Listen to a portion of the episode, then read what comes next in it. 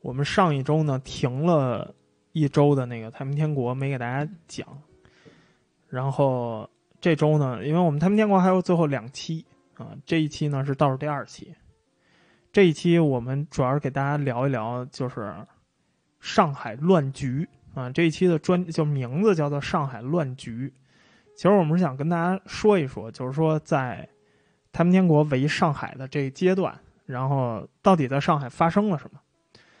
这个乱局之后，就是太平天国最后的结局了啊！你天王要上天了，然后李秀成啊、洪天贵福啊都要伏法了啊！所以那是我们下一期啊！所以这个专题呢，今天是二十期，下周是二十一期，二十一期就结束了。在这个专题之后，就是诸子百家，我们接下来要讲的就是诸子百家了。所以我今天这个嗓子呢，还不是特别的好啊，所以今天这个我的这个声音啊，估计有点哑。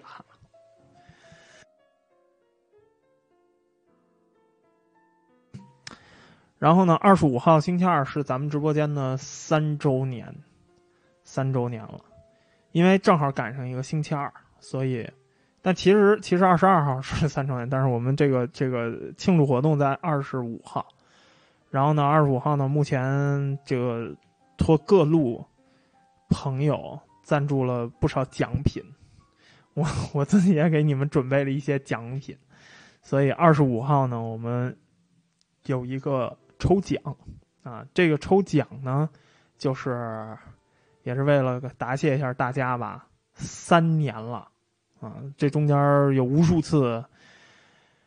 我都想放弃，不过这个当一年多之后呢，就是当这个直播成为了一习惯之后，我还是比较习惯每天跟大家在这儿聊一聊。然后各位也不用太担心，因为很多人在问我说这个后边你怎么安排，还播不播什么的？这个我可以跟你说，肯定播啊，但是呢，可能频率上会有一些调整，方式上也会有一些调整，但是肯定还是还是播。我们喜马拉雅的这个频道呢，也是托各位的福，现在已经是一个挺有规模的这么一个频道了，对吧？播放量现在每天我看大概有两万上下，然后从从零播放量从零走到三百万，大概用了这个两年的时间了。但是从三百万到现在，可能就用了几周的时间，就是三现在是多少？三百三还是三百四了？就用了几周的时间，所以。播放的量也是越来越呈几何式的增长了。那么为什么要说这个呢？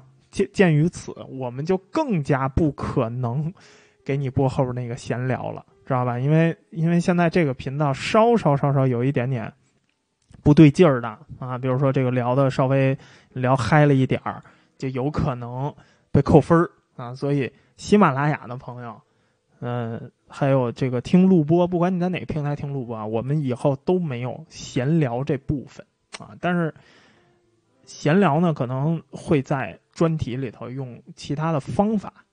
嗯，我就就我还是会跟你讲好多事儿，所以你还是认认真真的听专题啊。你专题里其实什么都有啊，我想跟你说的话什么的都在里头。所以咱们呢，就是各位安好啊，你若安好。我受不了啊！就是咱们咱们还是这样低调一点啊。然后，这个我们就废话不多说了啊。那就是，如果这个喜马拉雅的朋友，嗯，这个想参加这个周年庆啊，别忘了二十五号在斗鱼的直播间五零四八二六，这是房号啊，五零四八二六在斗鱼的直播间。然后，呃，大概是在北京时间的晚上十二点。也就是二十六号的凌晨了，零点了啊，就是北京时间的晚上十二点，然后德国时间的下午五点啊，我们就开始我们的抽奖什么的啊，好吧？行了，那咱们就讲，咱们开始咱们太平天国的倒数第二期啊。我们上一次聊到罗孝全杨杠精，对吧？上一上一期是杨杠精，我们上期聊到了罗秀全在。一八六二年的一月二十号，他最后终于离开了南京，因为就是连，这算是一太吹吧，太平天国吹，对吧？不断的在跟西方说太平天国有多么的好，多么的好，多么的好。结果他自己都受不了了，跑到太平天国就终于见到了洪秀全，结果自己都受不了了啊，就是满拧啊，这个整个的教义啊什么的全是满拧，所以他在一八六二年的一月二十号，他终于离开了南京，然后他是跑出去的啊，他是偷偷的跑出去的，他他跑到长江边上，他找着了一艘英国的商船，然后他跑到这个英国商船上说说我我。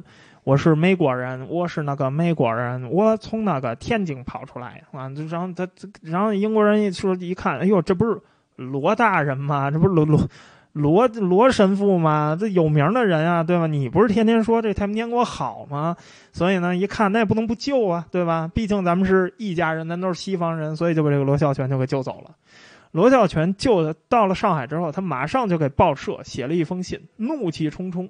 他呢，先解释一下，那我吹了这么半天，我得总得解释一下为什么我跑出来了，对不对啊？所以他呢就说，他说这个洪仁干啊委屈了我啊，洪秀全呢这个我抬杠抬不过他，他是个狂人。说这个太平天国呀，之前我还不信，哎，现在我一看，果然就是你们说的那样啊，完全这个就是一狂人，就是一个一个完，就是说这个政府全无组织可言。这政府也没有什么公信力啊！当时比较有名的一份这个报纸《北华捷报》，《北华捷报》二月初的时候就报道了，说罗孝全回到了上海。但是呢，《北华捷报》里用的词很挖苦，说什么呀？说哎呦，我们的欢迎啊，我们的浦东大主教阁下回来了啊！这个这不是曾经说自己要当这个传教士里头柏拉图，怎么现在这哎呦，浦东大主教先生回来了？啊，在看来这个历险丰富多彩啊，对吧？其实罗孝全得到这个口碑也纯属活该，因为什么？因为在当时的西方人，在当时上海的这个社会，就是这个洋人的这个圈子里头，这不是很显然吗？你误导公众已经很多年了，对吗？你天天在说太平天国有多么好，太平天国有多么的棒，他的出逃其实完全在大家意料之中。就是说，谁去了太平天国，谁肯定也受不了，对吧？就是完全在大家的意料之中。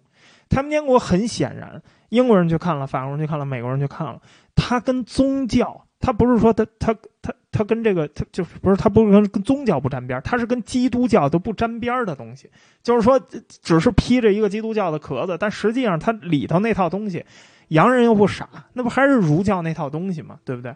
所以，正是因为你去吹捧他，对吗？然后没有让其他几国政府对太平天国采取一个。正确的态度，虽然罗孝全左右不了什么，但是这毕竟还是会影响到当时西方政府的决策，对吧？会影响到他的意见的。所以罗孝全离开天津的时候，正好就赶上李秀成正在上海外边正集结太平军，准备攻击上海呢。太平军逼近上海的时候，有两个洋人啊做了记录，这两个洋人都打过仗啊，有一个当时喝醉了。啊，有一个是清醒的，喝醉那个人叫高华斯顿，他当时是停泊在上海的一个英英国的一个船，叫大英帝国啊，就是大英帝国号，这船的名字叫大英帝国。他是一水手，他呢事后他就跟这个英国的副领事解释，他说，一八六二年一月初的时候啊，他有获准四十八个小时放假啊，自由去探查上海。但是呢，因为他太高兴了，他出发前呢船上喝点酒，结果喝醉了。喝醉以后呢，他就误了出发时间。于是呢，他等他醒过来的时候，他发现他身边的这些同事全都已经上岸都走了。结果他呢就特别着急，所以他在没有完全清醒的情况下，他就带了一个会讲英语的中国人翻译啊，然后就出去了。结果刚一下船，就碰见了太平军啊。他这个，因为太平军当时就是这个距离城防工事就是五六公里的地方，他走着走着，突然就被一小群太平军给围起来了，拿拿着这个这个枪啊，就对着他啊，说你得什么你干活？高华斯顿就吓着了啊，这一下把他给吓醒了。他说：“我得好人的干活啊，我得洋人的干活。”哎，有个太平军官一看，哟，洋猴啊，啊，说这个过来过来，我看看，哟，这胡子怎么黄的？就是反正还逗他呢，逗他完了以后呢，发现这太平军军官发现这哥们儿有点醉，就说你是不是爱喝酒啊？啊，然后他说对啊，我爱喝酒啊。这太平军的军官还邀请他，这个这个喝喝点酒吧。虽然太平军不能喝酒，但是不知道这军官为什么要请他喝酒，对吧？然后这个把他又给灌的不省人事。之后，但是他也不害怕了，嗯，但反正也没有酒了。于是太平军就把他给关起来了。关起来以后，就趁着他醉就给关起来了。然后呢，就通过他那个中国翻译盘问了他四天，问他什么？问他上海城内到底是什么情况？现在上海城内有没有法军？有没有英军？他们是怎么布防的？人数是多少？有没有重炮？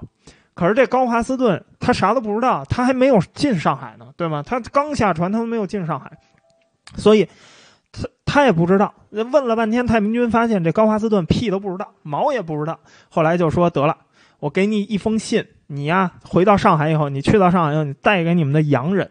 这信上是什么呢？就说呀，太平军肯定要占领这个上海的，肯定要占领这城市的。如果英法联军啊不想死，那么。你们最好尽速撤离，要不然我们这儿啊打起仗来，到时候怕误伤啊，怕你们把你们秒了啊。我们这战斗力太强，如果你们不干预，你们撤离了以后，那么太平军将保证绝对不破坏，也不侵占所有西方人的资产，给你们个面子啊，识趣的赶紧滚啊！这这太平军的态度。高华斯顿他这个时候他他没有醉。你知道吧？他这这因为酒都醒了，他呢回到了上海之后，那英国的副领事就问他：那太平军现在到底是一什么军力？敢给我们写这样的信啊？敢让我们英法这个军队赶紧滚出去？要不然的话，这个误伤啊，要不然呢秒了你们。问说这个太平军到底有多少人？高哈斯顿呢就说呀，他说我也不知道，因为当时我一直被关着，但是我估计啊，他说大概太平军有一万五千人。他说：“怎么估计出来？因为他被关押的时候，他被转移了三个地方。他发现，就附近村庄都是太平军，每一个屋子都挤得满满的。而且英国副领事就问这高哈斯顿：‘那太平军的装备怎么样啊？他的武器怎么样？’高哈斯顿说：‘啊，太平军这武器可屌了啊！有长城的导弹，哎，不是，这这都没有啊。说太平军的武器非常先进，几乎人人都装着，都装备着这个外国的滑膛枪。’而且很多的枪上还带着测距仪，就是那个远程的这这这瞄准镜啊，带着测距仪。说有一些是日耳曼造的，而且太平军里头还有雇佣军，还有几个欧洲人给他们当雇佣军，对吧？还有什么？还有会讲英文的阿拉伯人，甚至这阿拉伯人是一个太平军将领的仆人啊。这个阿拉伯人跟这个高华斯顿说：“说我告诉你就你看见的这些啊，还不是这个太平军最先进的东西。”太平军，我告诉你，最先进的武器是什么呀？我们有大量的恩菲尔德来福枪，你自己上网搜一搜恩菲尔德的来福枪啊，这可是当时最可靠的这个来福枪了。于是这高华斯顿，他就跟这英国领事说了一一通，这英国领事吓一跳，副领事吓一跳，因为没有人知道这个太平军的实际的这个实力是什么样的，在围攻之前大家都不知道，这就是为什么后来这个。在在这个上海的西方人啊，奋力抵抗太平军的一个原因之一，知道吧？高拉斯顿还向这个英国副领事还汇报说呀，说我告诉你，咱们可能真的打不过太平军。你知道你知道为什么打不过太平军？因为我告诉你，不光说太平军的这武器装备特别精良，从我看他们这些人的面相啊、面色，个个气宇轩昂，这说明什么？这说明他们的伙食特别好，人人满面红光。啊，以这个油光锃亮的，说气色特别的好，伙食非常的充足，但是呢，他们非常残忍，他们招来这些苦力都对他们很残忍，说杀就杀啊，完全这个不眨眼，而且他们也不付钱给这个洋人的雇佣军，说来帮忙的洋人都没有钱啊，就是什么呀，只要你给我们干活，等我们到时候解放了上海，上海都是有你一片啊，有给给你一块地或者什么，给你很多东西，就这样。这个汇报把英国副领事听得一愣一愣的。所以那你说说，英国当时那只好判定，那太平军肯定是有两下子的，对吧？要不然怎么敢这样？这个高哈斯顿这种汇报，这只是其中一个，另外一个汇报要靠谱很多。一八六二年的一月二十号，有一个英国人叫兰伯特，他向英国的领事官员。他提供了更详细的、更靠谱的军力的情报。这个兰伯特啊，跟一个欧洲的同事在一个船队里头，他当督办。这个船队呢是由中国商人出钱的，他们就雇佣他们两个，然后一共拥有四十二条船，他们是挂着法国国旗在内地买丝绸的啊，采买丝绸。结果呢，回到上海，刚到周边就被太平军给抓了，一共是关了三天。然后审问他们的是一个会讲英语的一个广东人，太平军威胁他们俩说要杀了他们。于是呢，这两个人的雇主付了两千美元把他们给赎出来了，于是这死刑就免了。然后太平军就让这兰伯特滚回上海，就绑架了，知道吧？滚回上海，滚回上海干嘛呢？也不能闲着，无偿要替太平军买滑膛枪和弹药。到上海，你跟我们买。然后让他带了四封信，这四封信分别是给英法美荷这四国领事的。如果说他不照办的话，就说你如果不听我们的话的话，那么太平军只要进了上海，一定找得到他啊，把他脑袋给揪下来。兰伯特带回来的这封信措辞非常的凶狠啊，写什么原文写的是：法英若是企图抵抗，一旦攻占上海，就会把洋人的脑袋全砍掉。且停止茶丝贸易，英法如果不干涉，那么白人皆可经商，且变形无阻。你看没有？是何等的勇气啊！是何等的自信呐！兰伯特估计，他说我被抓的时候，我关押的时候，说我周围大概有四千个太平军，但是跟高华斯顿的说法完全不一样。他说：“这支部队非常的弱，这些人装备严重不足，可能十个人才能配一个滑膛枪。但是呢，他们在当地建了一个钢铁铸造厂，正在浇铸土炮呢，啊，正在浇铸那个大炮炮筒呢。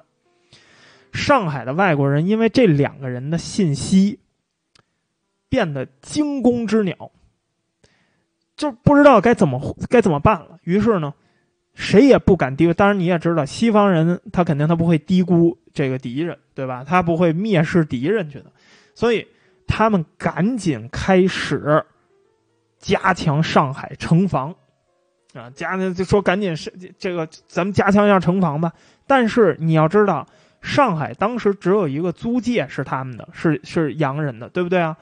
是他不能去帮着上海就搞城防去，他也就顶多保自己的租界，所以他们就沿着外国租界部署了四千兵力。这四千兵力是什么呀？是各国的联军，然后还雇了一些中国，训练一些中国人，就是所谓的洋枪队啊，还搞了一还搞了几个这个中国人的部队，还做后来作战还比较勇猛。然后部署了四千兵力，然后修筑了一些简易的防御工事，而且。清外清这些洋人所有，把炮都拉到这个边上，准备好了炮阵。当时在上海周围的还有八艘英国战舰，也把锚都拉起来了，准备协防上海。啊，炮阵一共码了三点五米高、二十厘米见方的新加坡硬木搭成的。啊，如果时间允许，只要有时间，他们就往里头填石头，把它修的特别的坚固。联军当时虽然他手里没有太多的武器装备，但是联军当时就在这么紧要的时候，他们还有旋转山炮啊！但在当时旋转山炮可以打三百六十度啊，对吧？这这是很厉害的，而且它可以发射三十二磅的炮弹，这已经是特别大的炮弹了。但是当时啊，为了预防这个意外爆炸，军备用的那个军火都放在停在这个河中间的一条旧船上。因为他们本来没有多少，因为这是个租界，对不对？所以在那就那军火就堆在河里头一条旧船上。为了修这些防御工事，洋人是自己掏钱，他们竟然在这地儿筹出来了八万六千两白银，就是就活活就这么筹出来了。当然，掏钱的人不是都是洋人。英国当时有一个上海租界租地人会议。这个会议就是定期在哪开呢？就在英国领事馆开。当时啊，除了英国人以外，除了这些洋人以外，还有很多中国的富商，他们也会参加这个会议。为什么这些富商有兴趣掏钱去保卫外国人的租界呢？因为如果上海失守的话，那么你想一想，以太平天国的尿性，他们进到上海肯定会做的一件事是什么呀？打土豪分田地，对吧？那这些富商肯定一个都跑不了。所以上海要是失守的话，那这些富商的身家基本就都没了。于是这些富商他们打的算盘是什么呢？那既然外国人想套想这个掏钱去守这个租地，那我们为什么不给点钱呢？对吧？所以华人们。华人富商乐意于支付这笔费用，因为如果我付了钱的话，那咱们就要谈一谈，如果上海失守了，你们回报我什么？于是英国人还有荷兰人都答应说可以，如果你们掏钱协防外外国租租界这个防御的话，那么如果真的上海失落了啊陷落了，那你们这些人可以来这儿避难，我们可以接受你，这可以是一个避难城。对于这些英国人也好，对于这些西方人也好，他们来这儿是干什么？他们来这儿是做生意的，对吧？如果有大量的中国人涌入的话，那么他们肯定能挣钱。他们挣什么钱？他们挣房租，对不对？因为这个地方的房子都是他们修的，所以来的人又都不是普通的人，来的人肯定都是有钱的人。所以上层的华人他们鼓励自由入股，所以虽说是筹了八万多两银子，但实际上洋人自己掏的钱没有多少。基本上都是中国的富商掏的，而且洋人这个时候还去忽悠这些中国富商，说什么呢？说我觉着呀，我们现在要修碉堡，碉堡需要大量的钱，需要大量的时间，对不对啊？碉堡这个事儿呢，干脆就大家来捐就得了，谁捐的碉碉堡，这就是当成一个长期投资，价格是非常可观的，对不对？因为如果一旦有动乱的话，那么。你想没想过，未来我们不在这儿了，那清政府这个东西是你的资产呀，对不对？清政府很有可能会要跟你协商，要租你的碉堡，对吧？那你你碉堡是你的，对吧？他可能要租你的碉堡，这样你能挣钱。更何况，如果这里有暴动的话，那么对付的人是谁？你肯定是第一目标，所以你又能防身，又能挣钱。你说这个事儿好不好？哎，这些中国富商一听，哎，你别说哈，我怎么就没想到呢？哎，要我说呀，对。这这还是这个洋人会，就是毕竟这商业传统，商业还是发达。那个时候的人已经想到去炒这样的房地产，对吧？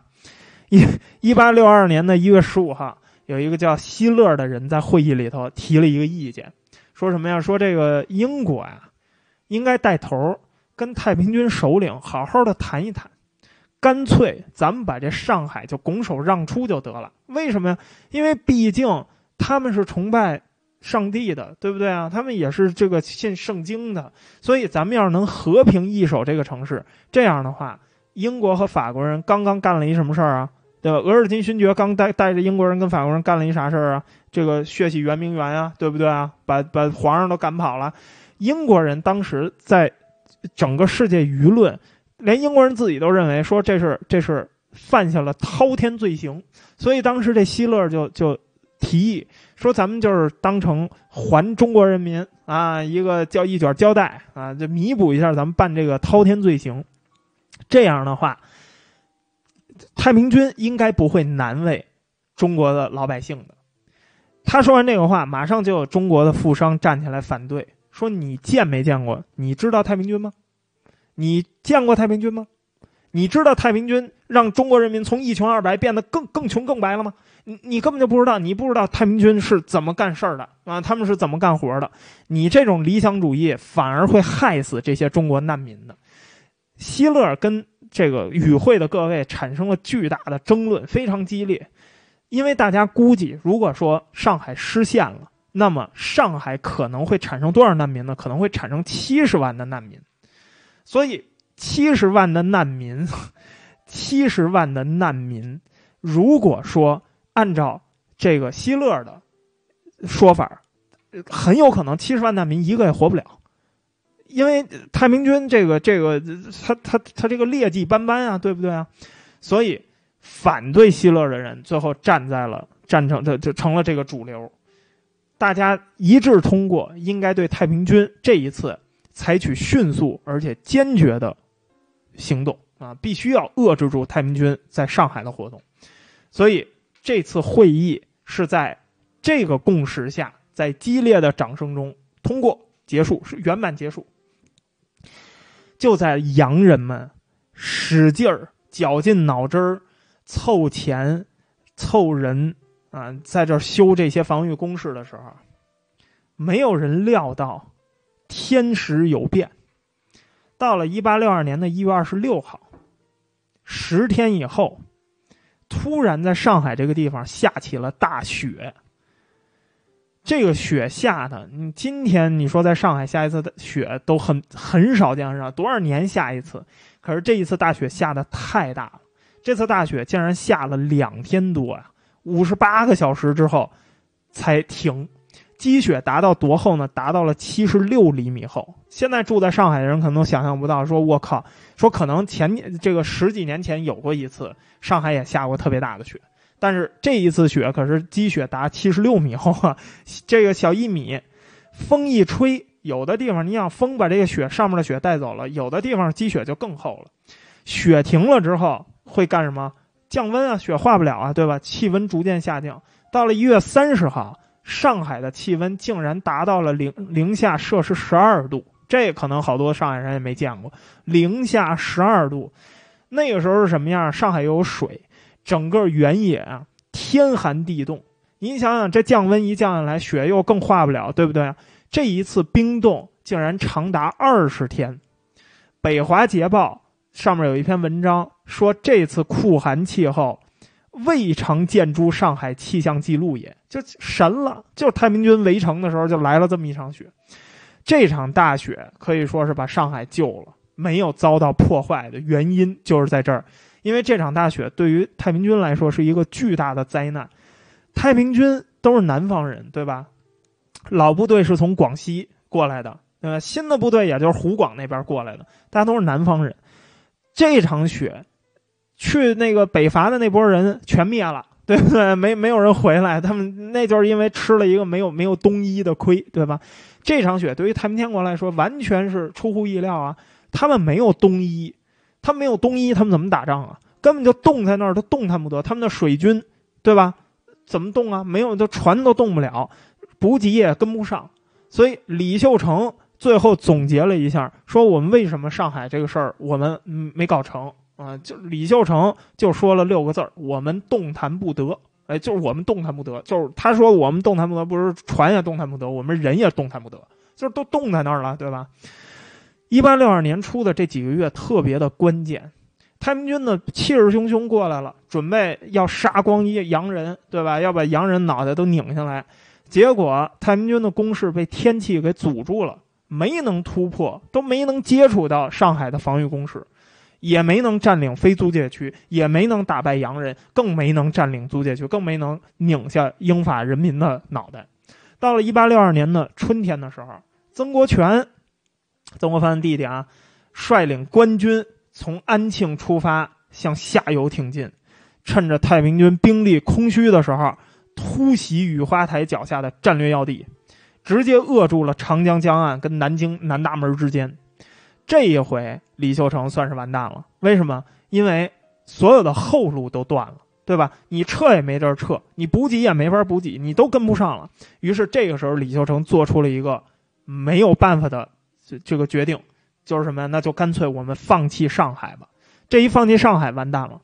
当时啊，吹要打上海的是谁吹的？洪仁玕跟李秀成，对吧？你们俩吹的这么热闹，跟天皇说的这么热闹，这么战略，那么战略，这么这么长远，那么长远。结果现在你直接撤了。你觉得以洪秀全这样的人啊，就我们讲了这么多期，我们讲了二十期了，你觉得以洪秀全的尿性，他能放过你吗？呃，他能接受你这个理由吗？哎，我们之后再说。一八六二年秋天，没办法，李秀成回师攻击官军在天津周边筑起的防御工事和围栅，因为这时候又到了，就官军又围到天津了，他只好把这兵又调回天津，想办法来破坏官军攻势。但是能破坏了吗？也破坏不了，因为这个时候强弩之末，他的兵也不行了。虽然他号称手里有二十万大军，但是呃，待会儿我告诉你这二十万大军什么德行啊？太平军的处境非常非常的严峻，但是最倒霉的人不是太平军，最倒霉的人是这一代的百姓。我们所说的，我们所说的，说太平军造成了巨大的人祸，我们说的是什么？有大量的记录，就是在这个时期留下来的。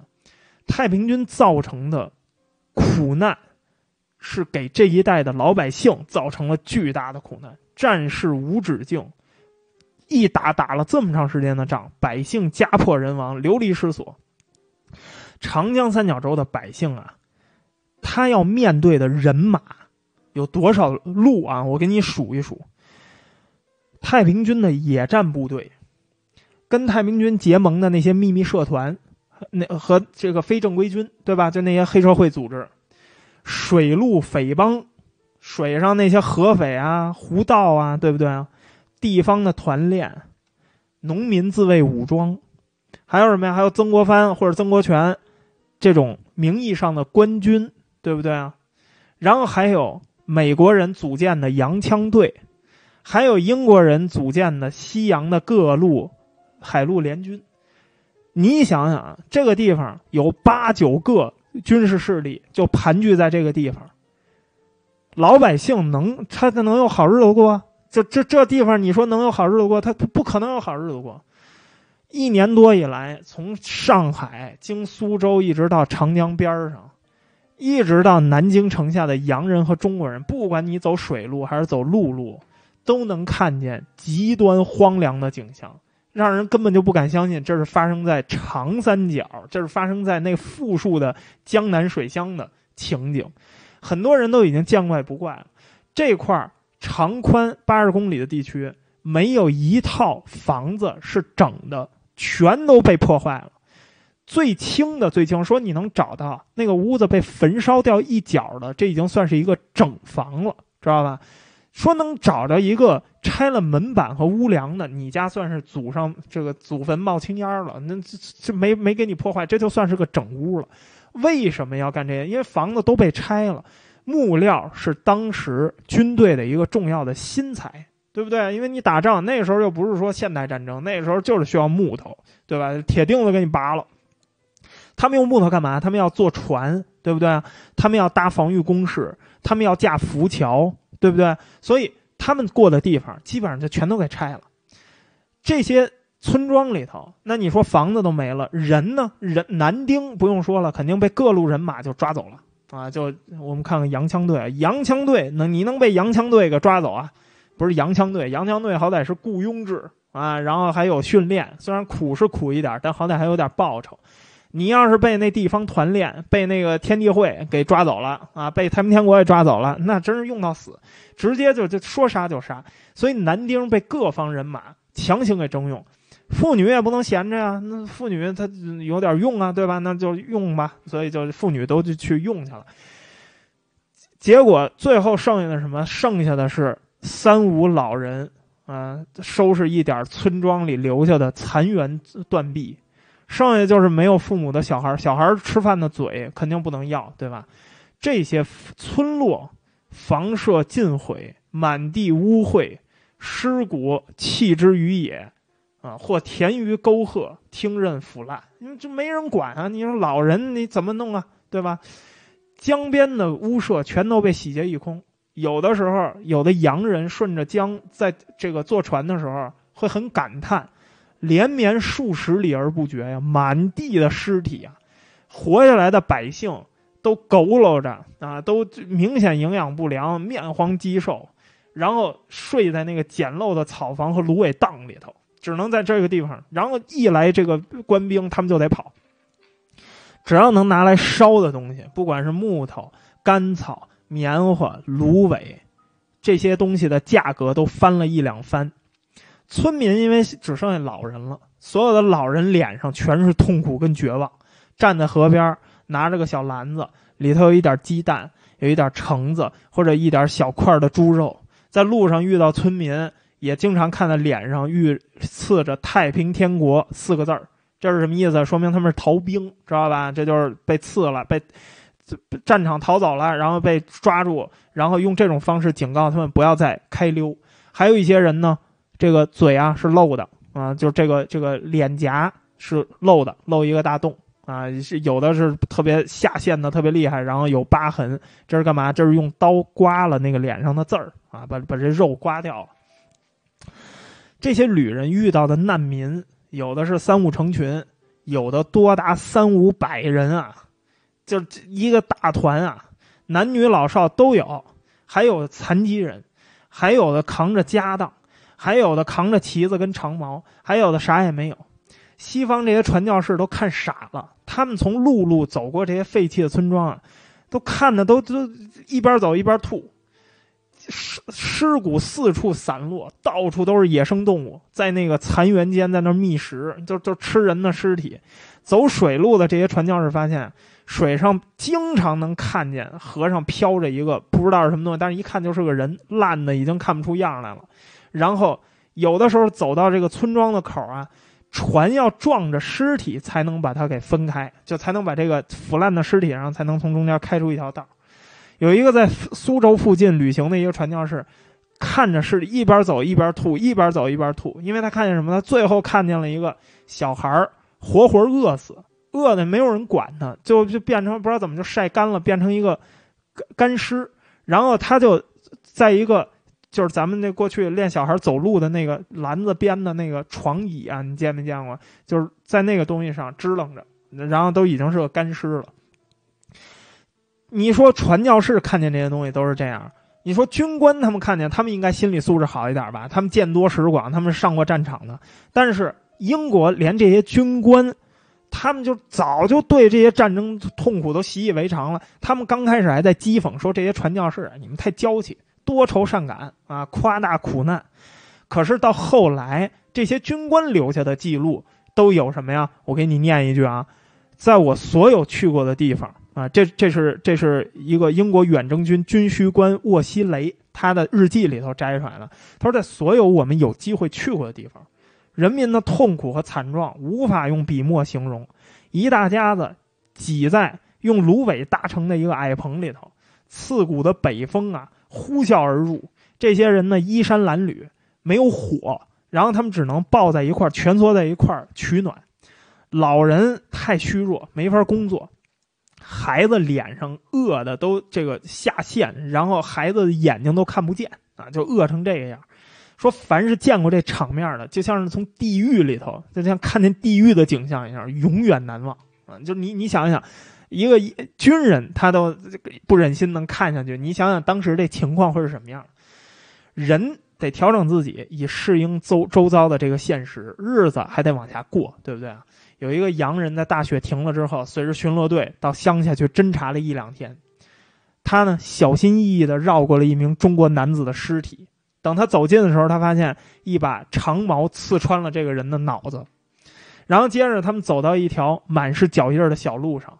小雪当时积得很深，在尽头有一群村民聚在一块儿啊，正躲在冒烟的残垣断壁呀，吃人肉。喝茶守岁，等着大年初一来临。明年希望能够好一点。上海周边已经是这种景象了，那你想一想，上海会面临什么情况？大量的难民涌向上海，因为这是这个区域唯一还有地方能吃饭，还有人，至少还有这么多的洋人，对不对？大量的难民涌向了上海，太平军和其他军队的动向。决定了他们的步伐快慢，有的时候他们听见太平军要来了，他们马上匆忙沿街狂奔，就像野生动物一样疯狂的往前跑；有的时候听说太平军离我们还远，太平军没有动，然后他们又带着这个破烂但是当然就是当时的情，那，看今儿看肯定就是破烂了，蹒跚而行啊，然后脸上布满了惊恐之情。太平军攻下杭州这些城镇的时候。他们曾经派出过很多的太平军的将士，乔装成这个难民，然后混在这些难民里头，进到上海去打听情报。官府为了怕这种事情重演，上海政府啊，为了怕杭州的事情重演，所以上海政府刚开始还迎接难民，还把这些难民放进来。但是当里头的这个细作实在太多的时候，上海政府发现难以控制，所以。上海政府办了一件事儿，就是什么呀？关闭城门，拒绝难民入境。外国租界这个滨江大道跟这个码头边上挤满了人。那你想想，这么多的人，营养不良的人在一块儿，又那么多的死人，又那么多的尸体，没有饭吃也就算了。这个时候还有了瘟疫，这个时候外国人没办法，因为这个已经是在租界门口了，对吧？外国人马上采取了隔离控制，运河上面的印度兵奉命把吊桥给拉起来了。外国警察实行宵禁，严禁中国人在租界区晚上八点以后上街，你们不能出来。如果遇上巡逻队的话，那么外国人必须上报口令，有居住权的当地的中国人，就是那些精英阶层的这些人，必须要出示通行证。如果中国人没有通行证，一律逮捕，但是也不会怎么着你，直接把你驱逐出外国控制区，因为洋人也得自保，对吧？因为这时候已经有瘟疫了。英国的司令官啊，士迪弗利啊，这这个。史蒂弗利他是个将军，他当时呢不对这个情况抱有任何幻想，他派了皇家工兵队的一个戈登上尉啊，戈登不是戈登拉姆齐，他姓戈登啊，去看上海的防务。戈登呢布设了防卫炮阵啊、堡垒、壕沟，这样的话，英国人既可以自己自保，又能够啊这这个防范区域里头的中国居民和难民。但是这一下的话。就彻底激怒了这些居民和难民。上海中国人，中国人不让我们进，外国人，外国人也不让我们进，那让我们去哪儿？让我们去死？就是让那就就让我们在上海外边去死，让我们去找太平军。太平军见着我们也是杀，怎么办？所以这些居民的不满情绪马上在上海蔓延，因为上海里头也有很多很多的人同情同胞，你们凭什么不让同胞进来？所以。居民的不满情绪开始慢慢的蔓延，发生了很多的事端。英国的侦察兵经常能看到什么呀？坟村的火焰，太平军驻地的旗子和军队。雪停了之后，一队太平军满载着劫掠的物品而归啊，大车而归，扛着米、豌豆、大麦、锅、床、衣服，然后用矛赶着猪和羊，然后他们就走了。紧接着，这些人就看到了。大量的幸存的难民开始往上海移动，这让英国人也觉得非常的头疼。到了一八六二年的夏天，情况也没有好转，更加恶化了。这个时候，英国领事已经开始报告说，我们实在现在已经就在外国租界区里根本就控制不了难民了，因为这难民这东西不是说你控制他就不来了，你控制你也控制不住。大量的难民涌入到了租界地区，因为。中国那边不要他呀，上海的上海城都关门啊，不让他们进啊，所以这次的人数比以往还多。他们居然你们不让我们进租界区，你们也不让我们进上海城，那干嘛呀？我们呀就在这个外围，我们就在这扎寨，我们就在这个城根底下，我们扎寨，我们在路上扎营，我们在桥上扎营，无数的妇女、老人、儿童就在这风餐露宿，但是他们没有的吃，触目惊心，天天天死人，死了人以后，这时候入夏了，瘟疫就更加的厉害。战事无休无止，老也打不完。没有衣服，没有粮食，这些在上海的从外围来的这些难民境况非常的悲惨。一八六二年夏天，李秀成最后一次进攻上海不成之后，然后有一个西方的一个外国的一个慈善家，他呢就闯进了中国难民聚集的这个地方，结果他发现当时在汉伯利路啊。说在汉伯利路上有大量的难民聚在这说他们搭了一个特别简陋的屋子啊。这些人呢，外表又瘦又可怜啊，大部分人都是半条命，就是处于死亡和疾病的边缘。说他们躺在烂泥里头，说有的人身体弱到躺在烂泥里头动不了，每次那江水涨潮都会淹在水里，半截儿是淹在水里。有的人受了伤，然后伤口就开始化脓。一直到腐烂，然后化脓，最后感染死亡。然后有的人是这个，比如小孩啊，妈妈死了，就也没有地儿去，只好趴在妈妈身上在那等死啊，就是这样。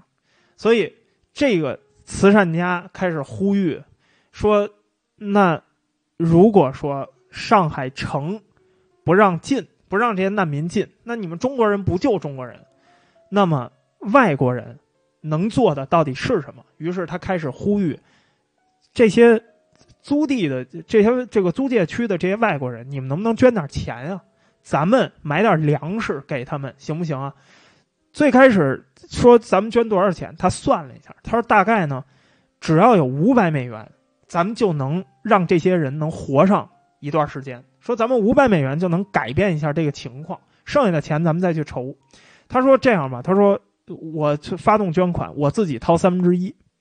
但是很遗憾的是，我们今天只找到了这个段记录，这段募款记录，但我们并没有找到这段募款的发起人是谁，不知道，就不知道这个这个这个发起人到底是谁。这个西方的慈善家，我们至今也不知道他的姓名。但是我觉着，我们还是应该感谢这个人，就是当时还是有这样有良知的人，然后去想办法去帮助这些人，对吧？一八六二年年底的时候，气候还是很冷，所有的中国，所有在这个中国剧院里看戏的洋人，都被这个这个慈善家派出去的这个工作人员开始要求他们捐钱。剧院当时很多剧院就参加了这次募捐行动，他们要求所有来剧院看戏的洋人，你们买票的时候乘以二，你们买一张票，因为你们还有钱看戏呢，对不对？你们买一张票，再捐一张票，这一张票就是为了救那些饥饿可怜的中国人，那些中国难民，要不然他们就得就得死了。可是。靠这样的捐款仍然解决不了问题，因为想解决难民的问题，首先要解决战争战争本身的问题，对吧？你要解决那个战争的源头。一八六二年的大雪之后，洋人的狗开始频繁的失踪，我们查到了很多失踪的记录，洋人在这一方面这个就是记录特别详细，所以这个还是要感谢。这个西方的这些当年的这些洋人，他们有这么完善的记录啊。最早丢的是一条黑色的猎犬，在二月份的时候被人从医院附近给带走了。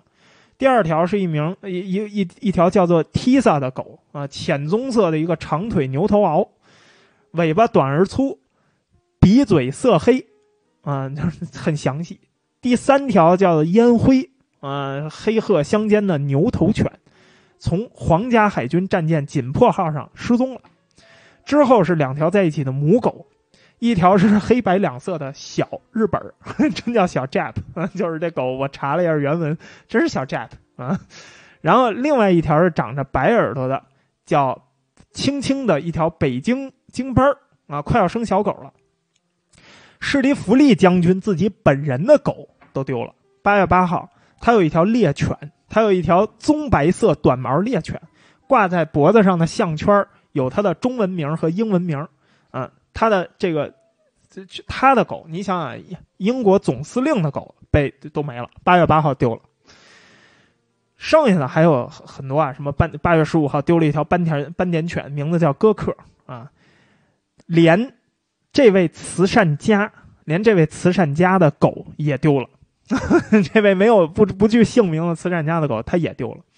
我们统计了一下，到了一八六二年的年末的时候，连洋人自己记录的狗这个数字也已经记不清楚了。这里头有纽芬兰狗、长毛猎狗、牛头犬、短毛猎狗、有苏格兰犬，然后他们的名字有叫牛的、叫骰子、弹簧、领带、木偶、漂泊者、碧奇、托比、穆德、穆斯、陶热、纳鲁、比尔、格林劳。你看。洋人就是这点比较强，丢个狗都能记得特别清楚，更别说丢个人了。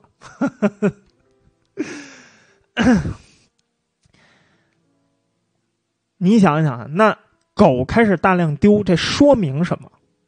说明事态已经开始失控了，对不对？连宠物狗都已经开始大量丢失，那说明事态已经开始失控了。但是。在沿着长江这一带，战火还没有停。太平天国虽然有着天朝田亩制度啊，对吧？但是这个时候，太平天国的土地制度已经沦为什么了？已经沦为抢劫的工具了，征收捐献、没收稻谷的借口了。因为天朝田亩制度连太平天国内部都实行不下去，你更别说在这种临时占领区了，对吧？这个地方只能是打土豪分田地，没有什么其他的作用。所以在长江三角洲东部一些比较肥沃的地区，太平军依然被不满的农民看成了拯救者。他们乐意看到什么？他们刚开始非常欢迎太平军，为什么？因为太平军一来，他们发现他们村的地主、老财、土豪、劣绅都被打跑了，都被干倒了，所以。太平天国说了啊，从今天开始，你们也不用交我们多少税。过去你们交多少税，现在一半。所以刚开始这些农民非常非常的欢迎太平军。可是当时间长了以后，他们发现太平军行事是没有章法的，太平军并不是按照法令在行事，太平军各支部队是按照自己的心情在行事。所以在很多地方，农民慢慢慢慢的从原本支持太平军，结果慢慢的就变成了自行组织自卫团驱逐太平军，甚至有人去拜这个神灵来保护自己的战士，来抗长毛，抗抗这个长毛兵。在作战的时候，因为太平军要有那什么呀，要有往来必经的桥梁啊，你要过河，你得有桥吧？对，当地的民众没有别的本事。就拆你的桥，对吧？我不让你过河，哎，所以官军逼近了太平天国的时候，他背后没有桥，他跑不了，所以只能背水一战。这个时候，还有一群群愤怒的村民，被他们骗的比较这个厉害的村民，他们会手拿棍棒从背后包抄太平军啊！官军在前面打，他们在背后包抄。当地村民还靠着什么呀？人多势众，拦截太平军。送护送这个粮草和军饷的队伍，我让你没有补给，这样的话，各种因素、各种小的因素加起来，太平军慢慢慢慢在作战中就开始失去优势了，他们的优势全都没有了。对于杨商和杨兵来说，这暴雪这一次大雪虽然很让人难过，但是大家仍然认为，哦，上帝还是站在我们这一边的，对吗？暴雪重创了太平军，但是。在河中巡逻的那些洋船，他们也出不去，对不对啊？就是他们也出不去啊，他们也没法开啊，因为都冻上了。但是大家仍然觉得这是神恩。对于那些到过太平天国地盘的那些洋人来说，那些传教士来说，很多以往显得那些多姿多彩或者令人振奋的东西，都已经不复昔日光彩了。大家谁也吹不动了。太平天国原来大家觉得那些洋传教士都说太平天国这个服装啊比较特色，对吧？花里胡哨的。现在大家都觉得没什么创，没有什么创意啊，像个戏台上的滑稽戏服一样。你看评价就全变了。太平天国那些新封的王们穿着那种黄色外衣，江湖郎中一样的黄色外衣，戴着闪闪发光的王冠，就像是一个个懒洋洋的浪荡公子一样。南京、天津的街道上，当时挤满了很多容貌姣好的年轻妇女，穿着华丽的丝绸。但是这些人都是从哪来？都是从苏苏州给捉过来的啊！在这儿干什么我就不说了。这些俘虏也经常想逃跑。南京这个时候还出现了什么呀？大搞，用今天的话说叫大搞基础设施建设。因为封的王太多了，老的资历的人太多了。恢宏的宫殿跟变戏法一样，三天两头的就拔地而起，盖的贼快。所以南京本来这个时候已经是入不敷出了啊，老百姓已经苦不堪言了，到处都是断壁残垣，老打仗。但是这些宫殿一天就盖起来，或者几天就盖起来了，对不对啊？然后这就在整个这南京城里显得特别特别的突兀，每一块清空的空地，四周都挤着。你盖宫殿，你得征用别人的地吧？那你这些居民去哪儿啊？对，就去那些空地上，就挤满了这些被驱赶出来的人。然后他们在非常拥挤的环境下扒了一块地儿，继续在这生活。太平天国曾经这些洋人们到了太平天国，你知道洋修教士特别喜欢看小男孩儿，对吧？特别喜欢小男孩儿，到哪儿都喜欢逗这个小男孩儿啊！哎，你这个小鸡儿，哎，不是你这个小男孩儿，你这个小朋友啊。你长得很很长嘛，啊，就然后，洋教士们曾经高度评价的说，这个太平天国的小男孩们啊，可爱迷人，对吧？可爱迷人。但是现在因为长期粮食供不上，小孩们的眼中也透着营养不良啊，看东西也充满了渴望，也眼睛开始滴了咕噜的乱转了。南京那种寂静。曾经被视为太平天国降临的先兆，但是现在的南京已经捉襟见肘，已经开始出现末日逼近的那个恐慌了。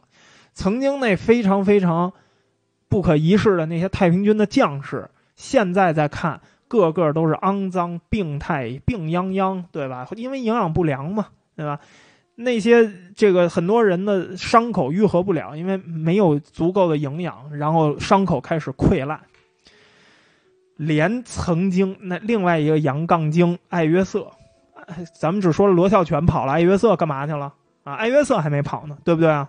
艾约瑟这个时候还在留在南京跟洪秀全杠呢，还在那争论那个教义呢，天天还跟洪秀全写信呢。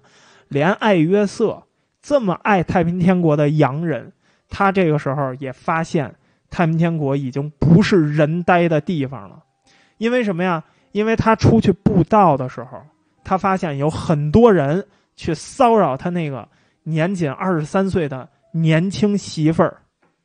哎，这个白皮娘们儿，嘿，给爷笑一个，就这样，哎，就去骚扰他那个年仅二十三岁的白皮娘们儿啊，不年年轻妻子。于是他非常非常担心，他没有办法，他也开始跟他的老婆商量，要不然咱们也走吧。啊，咱们也咱们也走吧。他老婆说：“不，我们留在这里，我们要听上帝的旨意。”啊，这个艾约瑟说：“我不是不想留，是怕把你给留在这儿，就怕把你给搭进去啊。”而且他们发现了更严重的事情，他们的居住环境越来越恶劣。虽然他们是特批，他们的居住环境肯定比一般的老百姓要好多了，对吧？毕竟是天王给那个什么呀，天王给给指定的住所呀，对吧？这个住在这个他亲戚家对面吗？但是这个时候他发现，太平天国发生了水质污染、水质脏污，这让艾约瑟非常的不满意。他注意到这儿所有的人，只要不过滤这个水，或者不往水里头加药就喝的话，那肯定会得痢疾。所以，很多在这儿长期住的中国人，他们也得在水里先加药才能喝。所以，这对这对年轻夫妇来说。这最后他们俩商量了一下，是上帝召唤我们来南京，但是现在我们的身体跟我们说我们应该北上，最后他们的身体占据了上风，上帝被抛到了脑后。于是最后一个留在太平天国的太平吹啊，太平天国吹艾约瑟也走了，罗孝全和艾约瑟这两个比较有分量的传教士都走了。剩下的人就不是真正的传教士了，剩下的人可能就是雇佣军了，对吧？或者是太平天国雇来的翻译。除了这些人以外，太平天国里头，天津基本上就已经没有洋人了，因为再有洋人，肯定就不是正经洋人了，对吧？那就是为了钱或者为了什么其他为娘们留下呢。最后一个新教教士到南京是在一八六三年的春天，他给香港报纸写了一个报道啊。小心翼翼，这位传教士说什么呀？说在我看来呢，南京还没有那么的糟糕，南京还种着一些庄稼。他呢还获准见到了红人干。他问洪仁玕，为什么对上海的洋人这么的不友好？为什么？为什么你们要去打上海？洪仁玕解释不清楚。洪仁玕这个解释不清楚，洪仁玕只说。这个这里头啊出现了一些小误会啊，但是呢，一切还在掌控之中啊。啊，洪仁玕说话应该是这这结个口音呢。结果他说是基于一些小误会，但是不管怎么说，洪仁干的主意在太平天国，我们刚才已经说了啊，洪仁干和李秀成的战略，在现在洪秀全的面前，可以说已经彻底的破产了。你们当时说。解放了上海有诸多的好处，可以发展经济啊，可以制约清廷，可以跟洋人打成一片。洋人没有理由不支持我们。以我对洋人的了解，不拉不拉不拉不拉，以我对洋跟洋人打交道的经验，不拉不拉不拉不拉。你说了这么多，最后李秀成就干了。洋人帮你了吗？洋人不光没帮你，洋人反而是义不容辞的，大家组织在一块儿抵抗你。所以洪仁干在洪秀全面前的这个地位一落千丈，很快。洪秀全就找了一个由头，把洪仁玕的职位给解除了。这样的话，什么太平天国的现代化呀，什么太平天国的基础设施建设呀，建立邮政系统啊，建立工业系统啊，通通都没有戏了，根本就不可能了。更可怕的是什么？洪仁玕再也接触不到太平军了，他不能再统帅太平军了。但是，毕竟洪仁玕是洪秀全的这个亲戚嘛，对吧？两个人这也算是太平天国早期创始人啊，虽然没有坚持下去的创始人之一。所以，洪仁玕只是奉命督导右天王的教育啊，洪天贵福的教育。这个差事让洪仁玕觉得非常的委屈，他很焦虑，所以洪仁玕经常啊跟人说着说着话就掉下眼泪，就哭了啊，经常说着说一说到这个事儿就哭了啊，不高兴，心里心里苦，心里这个宝宝苦，宝宝他妈受了委屈。上海附近地区的战事不断，南京也开始被日渐孤立，但是呢，这不意味着洋人的商务活动减少了。洋人来是干嘛来的？洋人来不就是来？挣钱来的吗？其实啊，自从列强跟清廷修订了1860年的这个商业外交条约之后，重开了长江内陆口岸、汉口内河贸易之后，上海这个地方日渐繁华。上海这个地方是丝绸、鸦片、军火、粮食、茶叶等等等等的一个重大的商贸中心、中转站。黄浦江岸边跟下游河段那个船只啊，越停越多。于是呢，就发行了一份日报，叫《每日船务与贸易消息》，以补那个，因为原来只有一份《北华捷报》，现在新增一份报纸。可是到了一八六二年的九月，两份报纸也不够看，所以又发了另一份副刊《上海新报》啊，《上海新报》这个报纸是中文报纸，报道中国的贸易情况，每逢二、四、六，周二、周四周六就出版一份。在上海的美国人开始减少了，为什么呢？因为这个时候美国出事儿了。一八六一年，美国内战的消息传到了中国，美国的东印度舰队就地解散，舰队司令官啊，他叫斯百灵，也是一个取了中文名的老外啊，斯百灵。斯百灵啊，因为他的旗下他很多的这个军官是南方人，所以就跟他辞职了。啊，所以，但是呢，他本人也突然被华府给解除职务了啊！因为什么？因为他生于南卡州，不放心，对他也不太放心。有战斗力的美国军舰立刻接到调令，马上就回到本土。在之后的这三年里头，只有偶尔出现南军的撕裂船，没有美国的军舰了。美国人在这这儿的这个活动啊，就停止了。美国人走了以后，美国人的胃谁来补呢？哎，有人来补。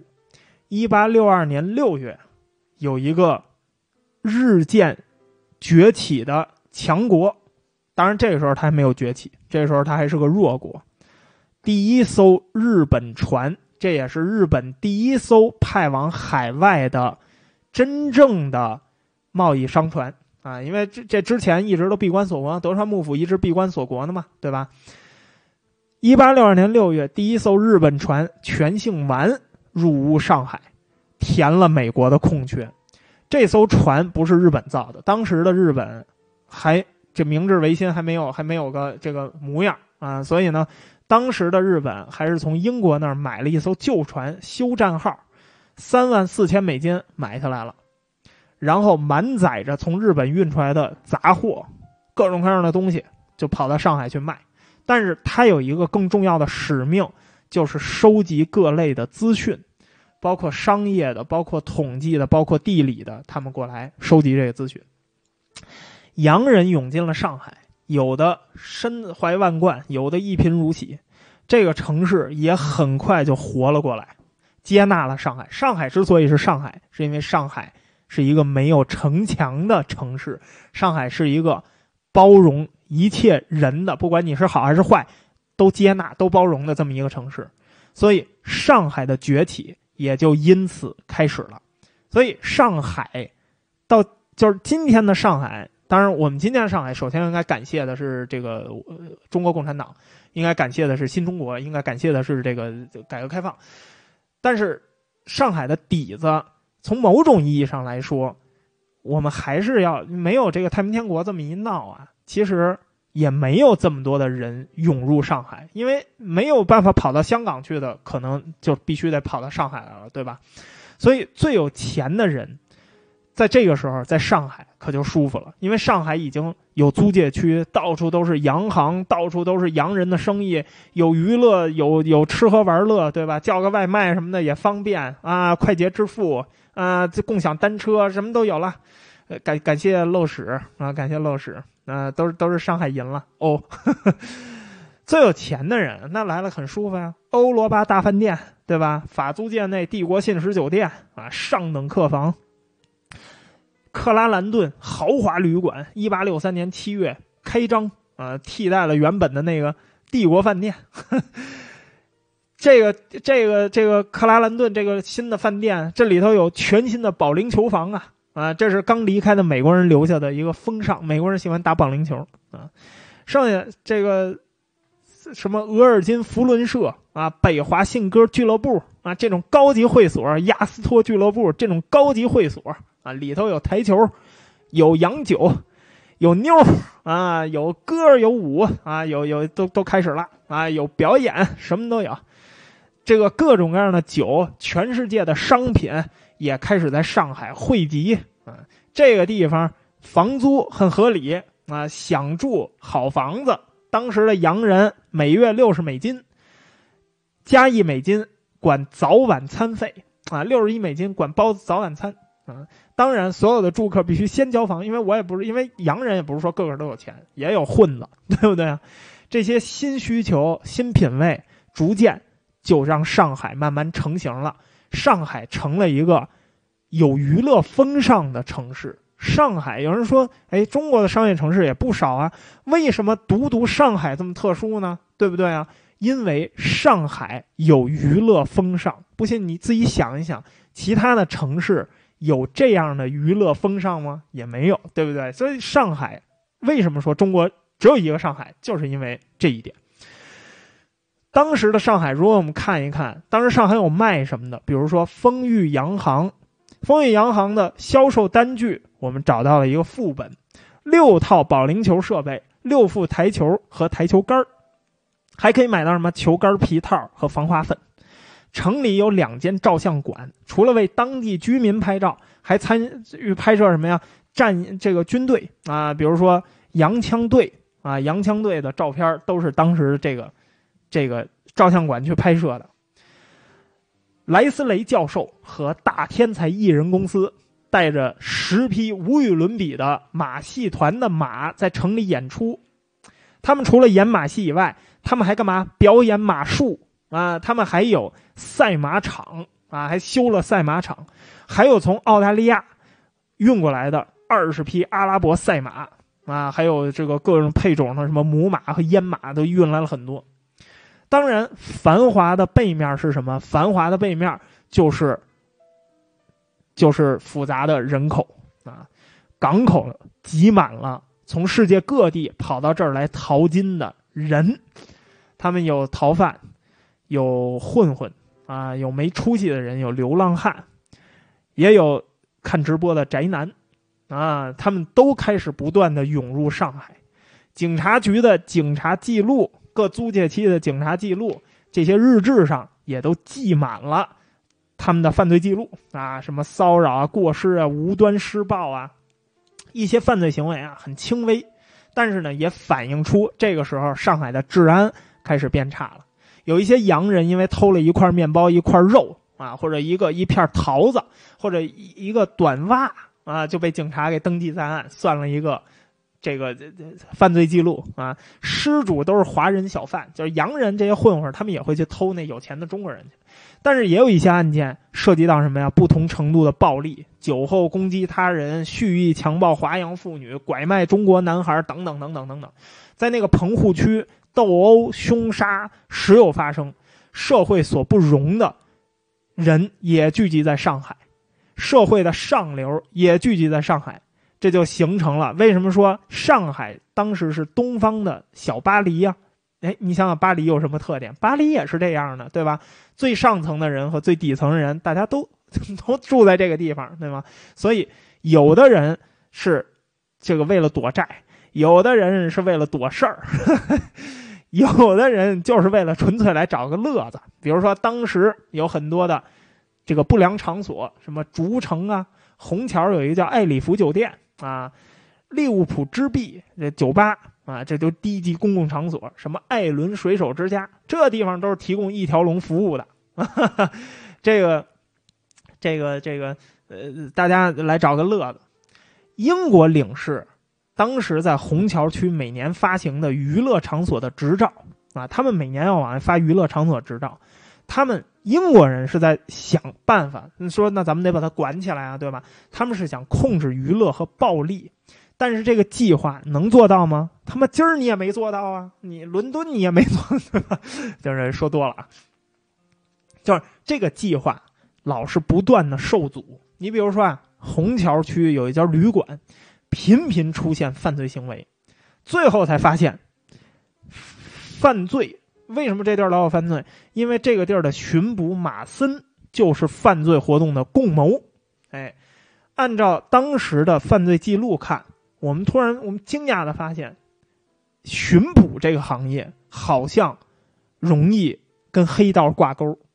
巡捕海顿啊，巡捕海顿连续几个月都收受非法赌场老板的贿赂，在一八六三年。虹桥，虹桥啊，虹桥区，在一八六三年被起诉的那个案件里头，大概有四分之一跟巡捕是有关系的。你看，都是跟这黑社会有挂钩，有的被控失职，小点就是什么失职啊，工作时候睡觉啊，酗酒啊，不遵守什么规章制度，这有的就是什么呀，殴打良民。很多巡捕是累犯，比如说四号巡捕因为酗酒七次被捕。二十八号巡捕被捕九次，三十二号巡捕第十四次被捕。一八六三年初的时候，巡捕房的总监对工部对这个工部局就开始抱怨，说他手下可靠的巡捕啊太少了，只够巡逻南北向的街道，东西向的街道他巡不到。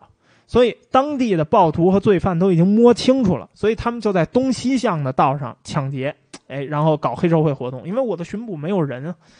最难控制的人是什么人？最难控制的人是那些做走私的人。走私，走私给谁？走私给太平军。太平军这个时候什么都要，什么都缺。太平军缺军火，缺粮食。最难控制的就是这些吃里扒外的，给太平军做军火交易的人。这类案件在1863年持续增加。我们列了几例，比如有一叫罗蒂的苏格兰人，当年31岁，家住上海，向叛军出售武器。还有一个叫哈迪和其他人负责管理船上的军火，协助叛军过关。史都基斯别名比奇和其他人一起违反中立原则，军需品唾手可得，显然无法控制。有些军火是从远地儿运过来的，香港甚至新加坡每年至少有三千门大炮进入国际军火市场，从这儿运出去。各家海军商店都出售一些炮啊，还有小型武器啊。工部局虽然一再抱怨说这个军火贸易已经太热了，说大英帝国到底是一个做生意的国家还是一个做军火的国家，都已经开始有这个。但是他自己虽然他有抱怨，但是他也促成了部分军火的扩散。因为每当新型的那个远距离来福枪配给给各支志愿部队的时候，因为大英帝国他要控制当地，他就得有志愿兵，对吧？所以工部局呢就会把旧的那个滑膛枪，你配了新的武器，旧的滑膛枪怎么处理啊？弄点钱吧，所以他们就把这滑膛枪跟雷管就卖出去，筹集换装的资金。于是，那卖出去的东西你可就控制不了了。新东西你能控制，但是旧东西你可就控制不了了。英国军队自己本身也在推波助澜，比如说史蒂弗利将军，他就卖了第二十二庞哲卢呃庞庞哲普步兵团和那个第二孟加拉这个步兵团的军火和装备，他把这俩步兵团卖，为什么？因为他觉得这俩没有用。这这两支部队受命回防印度了，那这些武器他又带不走，对吧？那留在中国我干嘛？我怎么卖了吧？所以你看他卖，他卖给谁？那流入到军火市场，流入到军火市场，那就会流落到那二道贩子手里，二道贩子就把这些东西大量买进，买进以后，然后再把它卖给太平天国，然后太平天国拿着来打你们了，就这样。上海的英国人吧，携带武器，因为当时上海是不禁枪的，不像是现今天啊，今天我们是新中国了，所以我们这个禁枪了。当时的在上海。没有没有限枪的，任何人都可以佩戴武器，尤其是英国人，他们佩戴武器是有传统的，所以他们把携带武器也当成理所当然。所以那个时候你去看英国人在上海留下那些财产细目表上，你会发现除了什么白兰地、香烟、香烟啊、家具啊、陶器、啊狗啊、床垫等等物品，还有大量的记录是什么呀？什么短枪、来福枪、左轮枪。英国有一翻译官啊，这这这这密迪勒已经出现过好几次了，对吧？跟着英国公使去过太平天国。他呢虽然很喜欢冒险，但是他的心性特别的平和。在大多数洋人转而对付太平军的时候，他仍然对太平军这个存有好感。他提到他逆流而上的时候所带的装备，他说他带了一支直径三十二毫米的雅克单管来福枪啊，两条单肩背的猎鸟枪。两支配有长枪管的双管短枪啊，两条普通长度的双管短枪，还有一对手枪皮套，两条伦敦公司出产的左轮枪枪带。军火走私者和军火商经常从事大规模的军火买卖。有一家啊以卖军火给叛军而闻名的美国公司，在一八六二年里头卖给太平军的军火，我给你念一念他的清单啊，交易记录。两千七百八十三杆滑膛枪，六十六支卡宾枪，四支来福枪，八百九十五门大炮，四百八十四桶小火药，这个一万零九百四十七磅炮药啊，一万八千发子弹和三十一万一不是三三百一十一万三千五百枚雷管这你想，这军火商啊，这军火商有多少人？这军火商一共只有四个美国人，这公司里只有四个人，他们雇了一个中国翻译和十一个苦力，他们就能在一年之内向太平天国走私这么多的武器。这支商队，他们受当然太平天国欢迎他们来啊，对吧？你们卖我东西，我们当然欢迎来啦。你们给我枪呢，我还不乐意。所以太平天国专门给了他们。在辖区内的有效的通行证，水路有效的通行证，这个通行证是李秀成手下的这个军官签署的，上面的日期写着“天父天兄天王太平天国十二年四月二日”，前面都得加上 title。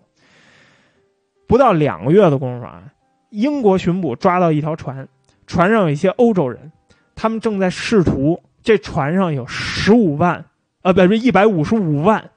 个雷管和四十八杆滑膛枪，有这么多。法国人截住了另外一条船，上面装着五千件军火。法国人还没收了一些用生产军火的这些工具啊。上海的一家报纸就登出来了，说这些军火竟然就这么嚣张，就在我们所有人的眼皮子底下，在黄浦江的对岸生产，然后沿着黄浦江就送到南京去了。当然，这类天呃军火呀，对太平军来说太重要太重要了。因为这个时候太平军实在是太缺军火了。别说反攻啊，别说再去打上海，别说在北伐了。现在的太平军面临的是什么？南京能不能守住的问题。所以，这个时候我们就要进入到太平天国最后最后的篇章了，就是。李秀成的最后的抵抗。那么这周的专题我们就先到这儿了。下一周周四，我们的同一时间是太平天国的最后一期了啊！我们这个专题也就要结束了。这个专题结束之后就是诸子百家啊，就是诸子百家这专题了。所以，那么欢迎你下周的同一时间来听太平天国的结尾。那不管你在哪个平台听我们的回播，一定要多点赞、多留言啊！小老弟儿们多支棱，小老妹儿们让你们的老弟儿们多支棱啊！让你们老弟儿的老弟儿们多支棱支棱。所以，这个点赞留言又不要钱啊，这样我才知道你们对这个专题是喜欢是不喜欢啊！好了，那我们把时间呢就留给斗鱼直播间的弹幕。